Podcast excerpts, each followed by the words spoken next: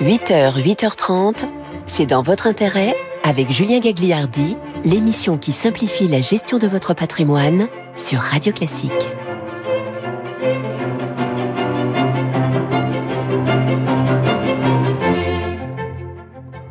Bonjour, merci d'être là avec nous ce matin sur Radio Classique pour ce nouveau numéro de C'est dans votre intérêt. Au sommaire, nous verrons si les placements préférés des Français sont aussi les plus rentables sur le court et le long terme.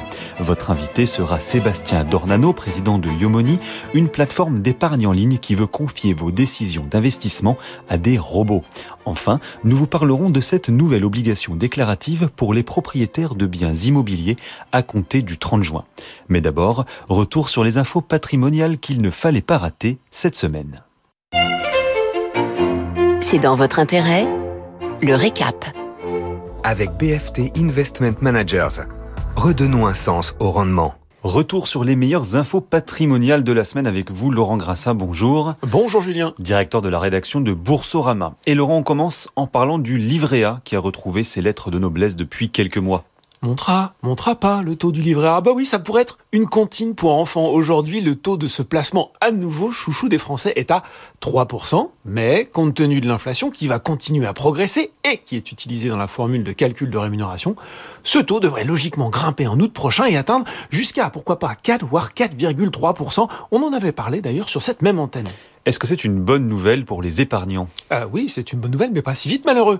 Le directeur général de la Caisse des dépôts, Eric Lombard, a indiqué cette semaine qu'il souhaitait que le livret A reste à 3% en août prochain. Pour rappel, eh bien c'est la CDC qui a pour rôle de gérer une partie de l'argent du livret A avec les réseaux bancaires, et c'est le gouvernement qui fixe le taux sur recommandation de la Banque de France. Mais pourquoi si c'est la formule qu'il prévoit? Eh bien parce que l'inflation est transitoire, donc ce n'est pas la peine de faire du yo-yo avec le taux du livret A, et je souhaite que ce taux de 3% reste installé un certain temps, explique Eric Lombard, et il se murmure qu'en coulisses, les banques tentent de convaincre Bercy de maintenir le statu quo. Pour toute augmentation, ce sont des intérêts en plus qu'elles devront verser aux détenteurs du livret A, ce qui alourdit leur facture. Ce sera au gouvernement de peser le pour et le contre. Bon courage. On est donc en, pleine période de déclaration euh, de revenus, mais on ne va pas parler ici des pièges à éviter, mais de l'adhésion même à l'impôt.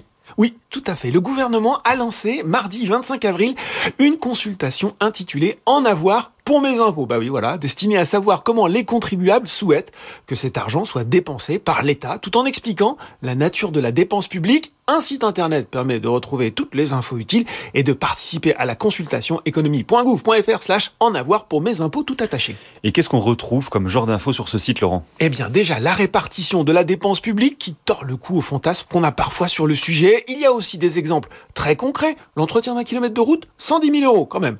Une année dans une école primaire, 8 000 euros. Une intervention de pompier, 1150 euros en moyenne en 2021. Des rappels utiles qui permettront de remplir sa déclaration sans grimacer. Ou en tout cas sans trop grimacer. Et l'argent qu'on déclare chaque année, eh bien les Français l'aiment encore en espèces sonnantes et trébuchantes. Ah Julien vous l'avez lu comme moi, ces articles eh oui. nous expliquant que l'argent liquide vivait ses derniers instants, qu'il serait balayé par la digitalisation des paiements, nous vantant la Suède comme précurseuse dans ce domaine et nous prophétisant tous en train de payer avec notre carte bancaire, notre smartphone, notre montre, la laisse connectée de notre chien et que sais-je encore? Je vous sens un peu moqueur, euh, Laurent, mais dans les faits, c'est vrai que c'est avéré quand même. Oui, alors certes, pièces et billets perdent du terrain dans nos opérations bancaires du quotidien, mais elle reste l'instrument le plus utilisé en France pour régler les achats au point de vente. C'est ce que montre une enquête récente de la Banque Centrale Européenne. Alors oui, la part des espèces dans les volumes de paiement au point de vente est tombée à 50% en 2022 contre 50 pour 57% en 2019, mais cette baisse est inférieure de moitié à celle enregistrée dans l'ensemble de la zone euro et l'on est encore loin des 19% de part des espèces dans les moyens de paiement de la Finlande ou des 21% aux Pays-Bas. Est-ce que c'est si important que ça pour les Français, justement, de pouvoir payer en espèces? Bah, Ils sont 57% à le penser. Et les raisons avancées sont tout à fait recevables. La protection de la vie privée ou une meilleure gestion des dépenses. Encore faut-il avoir accès facilement à ces espèces. 92% des consommateurs trouvent facile ou très facile l'accès à un point de retrait des billets. Mais selon la Banque de France, le nombre de distributeurs en métropole a baissé de 9% entre 2018 et fin 2021. Une tendance qui risque bien de se poursuivre. Pas trop compliqué donc de trouver un distributeur. Ce qui l'est beaucoup plus, c'est de trouver un logement euh, à la surface souhaitée à Paris. Vous avez une heure devant vous? Euh, pourquoi? Parce que l'agence Flat Looker a fait une étude sur plusieurs villes se situant à moins d'une heure de Paris et il y a des conclusions intéressantes. Allez-y, faites-nous rêver, Laurent. Eh ben, si vous avez le budget pour louer un T1 à Paris, vous pourrez emménager dans un 48 mètres carrés au Mans, plus 27 mètres carrés par rapport à Paris quand même, dans un 43 mètres carrés à Orléans, plus 22 mètres carrés, bah oui, hein, ou encore un 41 mètres carrés à Reims, plus 20 mètres carrés. Et le palmarès est presque le même pour un T2 avec Le Mans, Reims et Rouen en termes de gains de mètres carrés. Attention toutefois, avant de craquer, à bien vérifier quand même le coût de l'abonnement TGV. Voilà pour les infos de la semaine. Ah bon, je suis surpris, vous n'avez pas partagé d'objets ayant atteint un montant fou aux enchères. Bah non, j'ai rien cette fois-ci. Vous êtes vraiment sûr? Bon, d'accord. Le costume de John Ah, Travolta dans bien. Saturday Night Fever. Mais oui, Julien, il s'est envolé pour 350 000 dollars lors d'une vente à Beverly Hills. Écoutez-moi, on a, on a beau être dimanche matin, à 8 heures, j'ai encore un peu la fièvre du samedi soir. Ça ne m'étonne pas de vous, Laurent. Merci beaucoup, directeur de la rédaction de Boursorama, Laurent Grassin. Et tout de suite, immobilier, bourse ou livret, quels sont les placements les plus rentables depuis 40 ans? C'est dans votre intérêt, en avoir ou pas? Les placements préférés des Français sont-ils les plus rentables sur le court et sur le long terme? C'est la question que s'est posée l'Institut de l'épargne immobilière et foncière, l'IEIF. Elle a analysé en détail les grandes classes d'investissement et mesuré leur performance depuis 1982. Bonjour Pierre Schoeffler. Bonjour Julien. Merci d'être avec nous, senior advisor à l'IEIF, et vous avez participé à la rédaction de cette étude 40 ans de performance comparée 1982-2022. Pour commencer, euh, Pierre, est-ce qu'il est plus facile aujourd'hui pour un investisseur euh, d'y voir clair, peut-être plus ou moins d'ailleurs qu'il y a 40 ans En ce qui concerne le, futur des 40 prochaines années, on va peut-être en parler un peu après, mais c'est pas si évident que ça parce qu'on est dans la période de transition climatique. Mais je pense qu'on va y revenir un petit peu après. Euh, ce qui serait, ce qui est utile, c'est de revenir euh, sur le passé de ces 40, euh, de ces 40 ans. Et, et surtout la leçon euh, Oui. qu'on peut en tirer. C'est-à-dire que prendre des risques est payant à condition de les prendre tout le temps. Ça, c'est la leçon des 40 dernières années. C'est la leçon des 40 dernières années. Les placements les plus risqués sont les plus rentables, mais il faut être sans arrêt exposé à ces placements-là. Et, et c'est- et et la leçon. Euh, et en fait, euh, c'est d'autant plus euh, vrai que euh, la période est longue. Ces 40 ans de performance ont été euh, émaillés de, de crises régulières tous les 10 ans. Oui. Je rappelle que les années 80, c'est les années de dérégulation qui se sont terminées par une crise immobilière majeure au début des années 90. 90, c'est le début de la globalisation heureuse avec euh, euh, le mur de Berlin euh, 89 qui disparaît. Ça s'est terminé par la crise des pays émergents. Euh, 2001, c'est la deuxième période de globalisation heureuse avec l'entrée de la Chine dans l'OMC. Ça s'est terminé par la crise financière globale de 2008. Et puis nous avons, euh, après, la période extraordinairement euh, étonnante d'assouplissement quantitatif majeur des banques centrales, c'est-à-dire des taux d'intérêt zéro, qui vient de se terminer. Et cette période vient de se terminer considérant qu'on a soigné les- la crise financière globale, ça s'est terminé par les crises exogènes qu'on connaît, l'Ukraine et le Covid. Et donc on est reparti pour les dix prochaines années. Et c'est effectivement une période assez charnière aujourd'hui, c'est pour ça qu'on regarde à l'échelle de ces 40 ans depuis, euh, depuis 2022. Alors l'un des enseignements, c'est vous le disiez effectivement à l'instant, c'est que malgré euh, les cracks, les crises de toutes sortes, eh bien le grand placement gagnant depuis 40 ans, c'est la bourse. Exactement, ce sont les actions. Les actions, sur euh, 40 ans, vous aurez euh, procuré, à condition que vous les gardiez systématiquement, vous aurez procuré 15% de rentabilité annuelle. 15%. 15% de rentabilité annuelle. Je parle de en nominal, pas en, en corrigé de l'inflation. Évidemment, il faudrait le corriger de, de l'inflation, mais euh, l'inflation moyenne sur les 40 dernières années est de l'ordre de 3%, 2,5-3%. Donc ça nous donne quand même une rentabilité très importante. 15%. C'est suivi par l'immobilier. L'immobilier, c'est environ 10% par an. Euh, c'est suivi par les obligations, qui donnent environ 5% par an. Et c'est suivi par les livrets, euh, différents livrets, euh, livret A, euh, euh, voilà, qui nous donnent 3%. Et puis, le grand perdant sur les 40 ans de performance, c'est l'or. Oui. L'or qui a donné à peine plus que l'inflation, mais l'or qui est systématiquement la- l'actif qui a la meilleure performance durant les crises, Mais comme il n'y a que des crises qu'une fois tous les dix ans, ben l'or il est performant une fois tous les dix ans.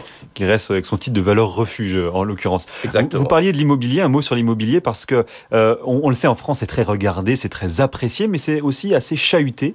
Et vous dites dans votre rapport, il y a un immobilier, un placement immobilier un peu à deux vitesses. Expliquez-nous. Oui, euh, incontestablement, il y a très étonnamment, mais, mais, mais c'est une chance, euh, l'immobilier qui performe le mieux sur longue période, c'est finalement l'immobilier résidentiel. Oui. Et comme l'immobilier résidentiel, le logement, c'est à peu près les deux tiers de l'épargne euh, du patrimoine des Français, ben tant mieux pour eux. C'est grâce à ça d'ailleurs qu'ils se constituent leur, euh, leur retraite d'une certaine façon.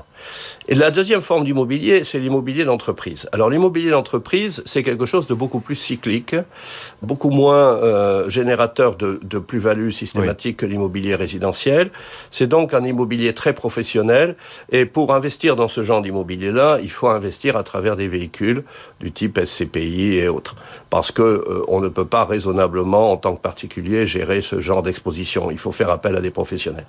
Mais c'est un immobilier qui est, euh, disons, euh, plus, euh, plus engagé dans le cycle économique, qui, permet, qui est créateur donc de, de productivité, et qui est soumis au cycle économique beaucoup plus fortement que l'immobilier résidentiel. Et alors pour terminer en un mot, mais dans ce contexte d'inflation élevée, de croissance économique atone, de taux d'intérêt qui, qui, qui remontent, est-ce qu'on aura finalement encore euh, pour les 40 prochaines années des épargnants sous le coude? Évidemment. Euh, notre population est en train de vieillir. Nous avons aujourd'hui une démographie qui est, qui est plutôt négative. Oui. Euh, et donc, euh, cette population vieillissante est, est, synonyme de population ayant euh, disposant d'épargne. Mm. Donc euh, la quantité d'épargne par habitant ne, ne fait qu'augmenter à cause de ça. Donc ce placement de l'épargne va être particulièrement euh, complexe à gérer dans cette période de transition climatique que nous allons euh, traverser, sachant que la transition climatique ne se fera que par un effort d'investissement très important. L'effort d'investissement, il sera porté par les actifs à risque, par les actions. Mmh. Donc investir dans la transition climatique, c'est investir dans les actions. Et c'est nécessairement, effectivement, également prendre des risques. Merci beaucoup, Pierre Chauffleur. Merci beaucoup, Julien. Merci beaucoup. Je rappelle que vous êtes senior advisor à l'IEIF. Et si vous souhaitez épargner, eh bien peut-être allez-vous confier vos décisions à un robot. C'est dans votre intérêt, l'invité. Votre invité ce matin, c'est Sébastien Dornano, président de Yomoni. Bonjour. Bonjour Julien. Merci d'être avec nous. Plateforme de solutions d'épargne en ligne, active depuis 8 ans. 1 milliard d'euros sous gestion avec près de 50 000 contrats établis depuis votre lancement. Euh, justement, Sébastien, comment vous est d'ailleurs venue cette idée de digitaliser l'épargne? Il y a eu plusieurs idées qui sont qui sont mélangées dans, la, dans le lancement d'Iomoni en 2015. Il y a eu bien sûr le fait de, de simplifier les processus et l'accompagnement des épargnants, -hmm. qu'on considère quand même finalement pas les mieux accompagnés en France, avec un banquier un peu multicarte qui doit parler à la fois du, du, compte courant, du crédit et aussi de l'épargne, et finalement n'accompagne peut-être for pas forcément autant qu'il devrait euh, ses clients. Donc on pensait qu'il y avait une place à prendre, et puis aussi une vraie complexité administrative euh, du process qui fait qu'on y passe du temps, c'est laborieux, et ce qui empêche une partie des épargnants français de vraiment s'engager euh, significativement dans, dans, une prise de risque ou dans l'épargne. Et donc on a considéré que c'était intéressant de à la fois de digitaliser, donc ça c'est le process administratif, et aussi de trouver des moyens de mieux accompagner dans le conseil le client en fonction de son profil, de sa situation, et c'est ce qu'on a mis en place. Justement, vous parliez de profil de clients, c'est qui les, qui sont vos clients, qui sont leurs profils Est-ce que ce sont les mêmes finalement que dans des banques plus traditionnelles? Alors, ce qui est assez amusant, c'est que les premiers clients du Money en 2015, c'était plutôt les banquiers eux-mêmes, euh, qui avaient bien conscience de la, de la valeur ajoutée qu'on pouvait apporter aux épargnants. Et puis, à fur et à mesure, on a eu de plus en plus de gens qui travaillaient d'abord dans le digital, parce que forcément, c'était les, plus proches. Et puis maintenant, on a, on a une vision assez large euh, des, des, clients. On a beaucoup de gens qui travaillent dans la santé. Euh, c'est forcément des CSP+, c'est des gens qui ont des moyens d'épargner sur le long terme. Et finalement, on sait que c'est qu'une partie de la, de la population française. Et on a deux grands types de clients qui sont un peu les mêmes à des âges différents. On a beaucoup de trentenaires qui démarrent euh, leur premier pas de l'épargne long terme avec nous, donc euh, qui ouvrent leur première assurance vie, leur première compte titre, leur premier PEA avec nous. Et puis on a les mêmes qui sont plutôt quinquas, qui ont déjà des patrimoines assez conséquents et qui nous confient une partie de ce patrimoine pour un peu concurrencer leurs conseillers traditionnels, que ce soit leur conseiller bancaire, leur conseiller en gestion privée ou leur conseiller en gestion de patrimoine. Et justement, quelle est la valeur ajoutée aujourd'hui de, de, de, votre offre? Qu'est-ce que vous dites finalement à vos clients pour les convaincre? Alors, on dit, on dit plusieurs choses. Euh, D'abord, on fait en sorte d'être les plus transparents possible sur un marché qui reste encore très opaque. Et on sait que l'information sur ce qu'on vous propose comme solution, que ce soit oui. en termes de frais, de performance, de contenu, est pas toujours, euh, est pas toujours le plus clair et, et, le plus limpide. Donc, on a un vrai travail de pédagogie, d'explication. C'est une des premières propositions. La deuxième, on est très très attentif aux frais qu'on vous prélève, parce qu'on sait qu'en France, l'un des sujets qui fait que l'épargne financière est parfois pas aussi euh, rentable qu'elle ne pourrait, c'est que elle est grévée par des frais qui peuvent être assez conséquents. Hein. Je rappelle que sur les réseaux bancaires, même si les gens ne le voient pas, quelque part, lorsque vous prenez des risques, euh, votre épargne est à peu près facturée autour des 3, 3,5% de frais. Donc, on sait que la, la, la, vision long terme des marchés financiers, grosso modo, de vous, vous proposer, de vous, pro, vous, promettre, entre guillemets, euh, 7% oui. de performance sur le long terme, ça, ça, ça rogne beaucoup. Donc, nous, on a, on a contenu ces frais à 1,6% pour une logique de rendre euh, de la valeur aux clients. Et donc ça, c'est un des éléments clés. Et puis la disponibilité, la réactivité. Vous avez, euh, avec ces solutions qui sont à la fois digitales, mais aussi avec beaucoup d'humains, la capacité d'appeler un expert et qui, en 30 secondes, va connaître parfaitement le produit, connaître les marchés financiers et répondre à vos questions, ce qui est beaucoup plus compliqué euh, avec un conseiller traditionnel qui est forcément moins disponible et parfois moins sachant parce qu'il doit traiter plein de sujets différents. Et vous avez développé euh, ce que l'on appelle le robot advisoring, c'est-à-dire la capacité de prendre des décisions d'épargne entièrement gérées par un algorithme. Expliquez-nous.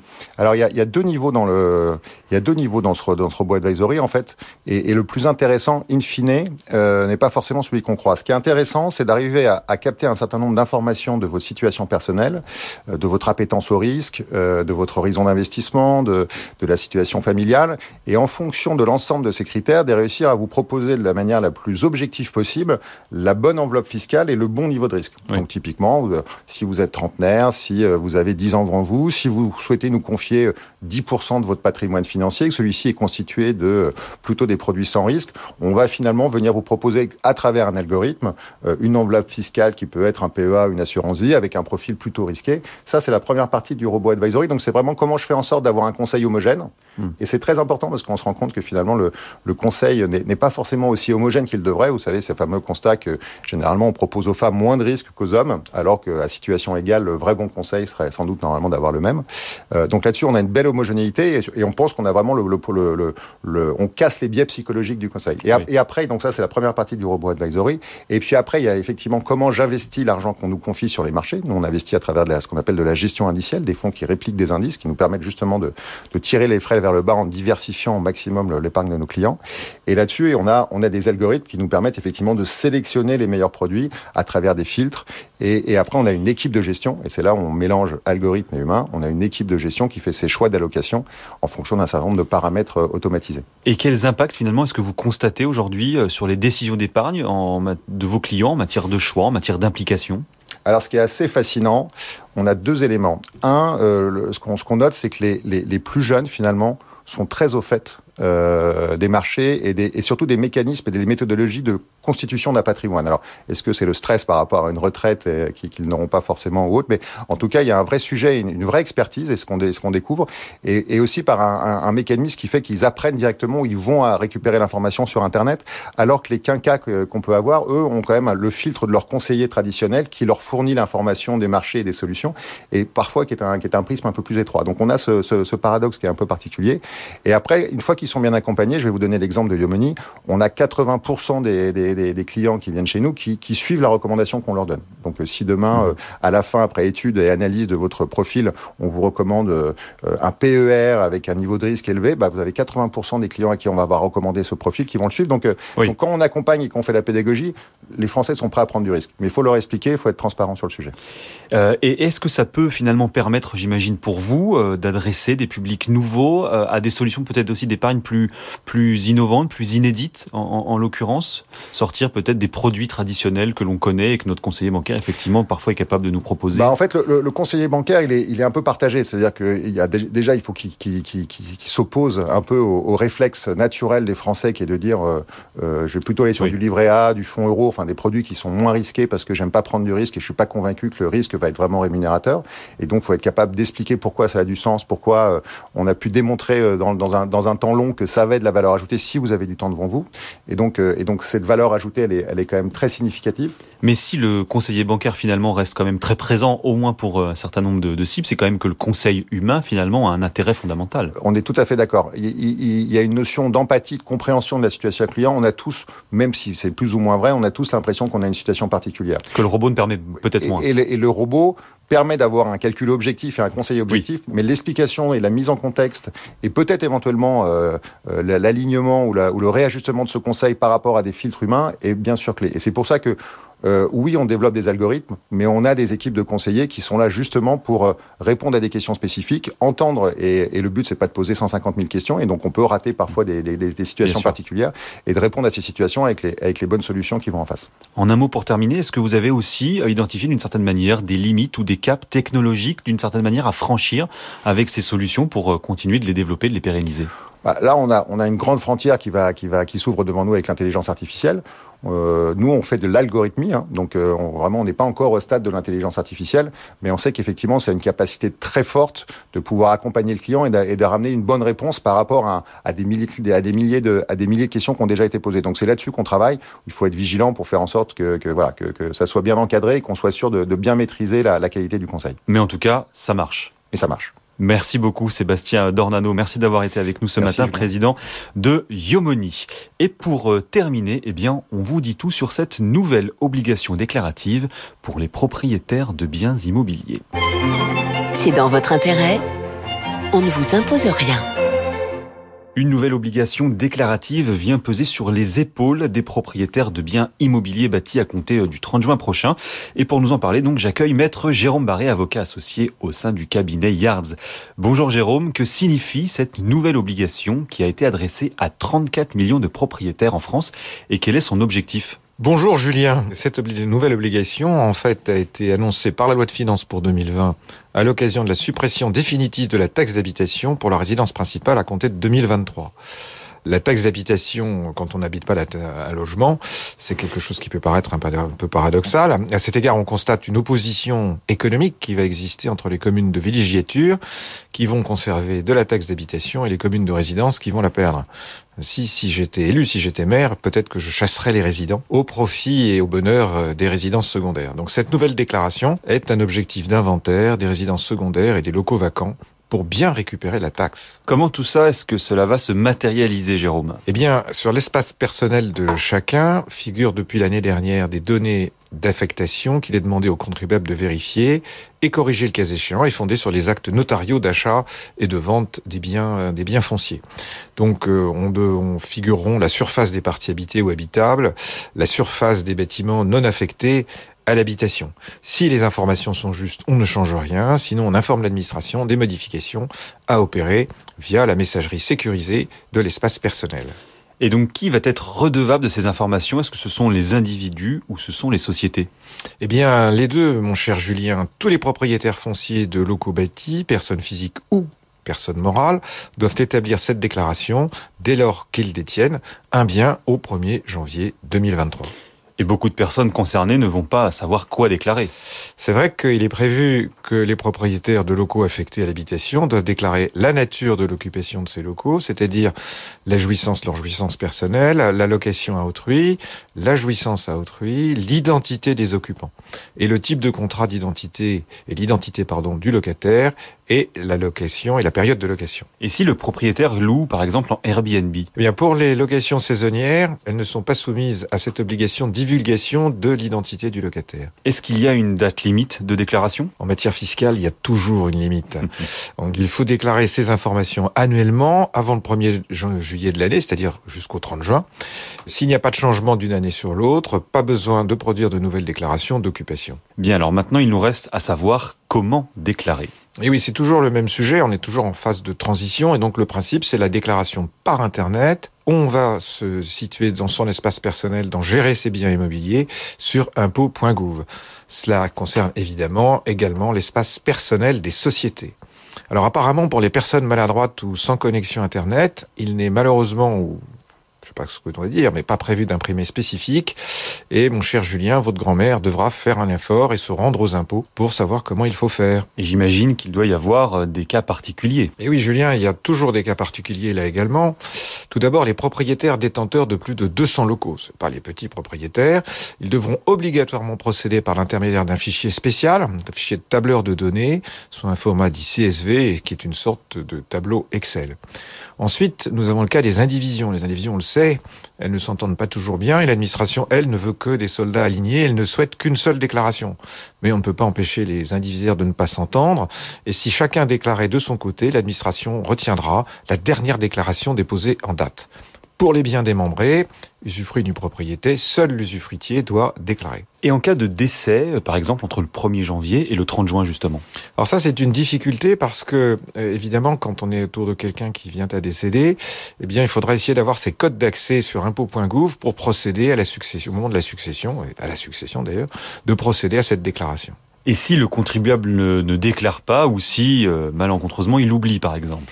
Alors, on est dans une phase intermédiaire, donc on peut penser que dans un premier temps, on procédera à des modifications en choisissant le thème euh, J'ai une question sur le descriptif de mon bien immobilier sur impôt.gouv. Euh, si je m'égare et si je m'égare de façon répétée, l'amende, elle est de 150 euros encourus, elle est de 150 euros par local non déclaré. En un mot rapidement, qu'est-ce que vous pensez de tout cela? Alors, le terme générique est important. Il s'agit d'une déclaration d'occupation et de loyer. C'est donc un nouveau fichier qui va permettre à l'administration de collecter des informations claires et exhaustives sur l'occupation des locaux bâtis. Les loyers, eux, devront être déclarés puisque c'est une déclaration d'occupation et de loyer simplement à compter de 2025. Et voilà, c'est parti. Eh bien, merci beaucoup, Jérôme Barré. Nous allons regarder cela avec beaucoup d'attention. Voilà, c'est dans votre intérêt, c'est fini pour aujourd'hui. Émission à réécouter, bien sûr, en podcast sur radioclassique.fr et sur vos plateformes habituelles. Vous retrouverez, bien entendu, David Jaco dimanche prochain. Et en attendant, la musique revient avec votre week-end Radio Classique présenté par Laure Maison.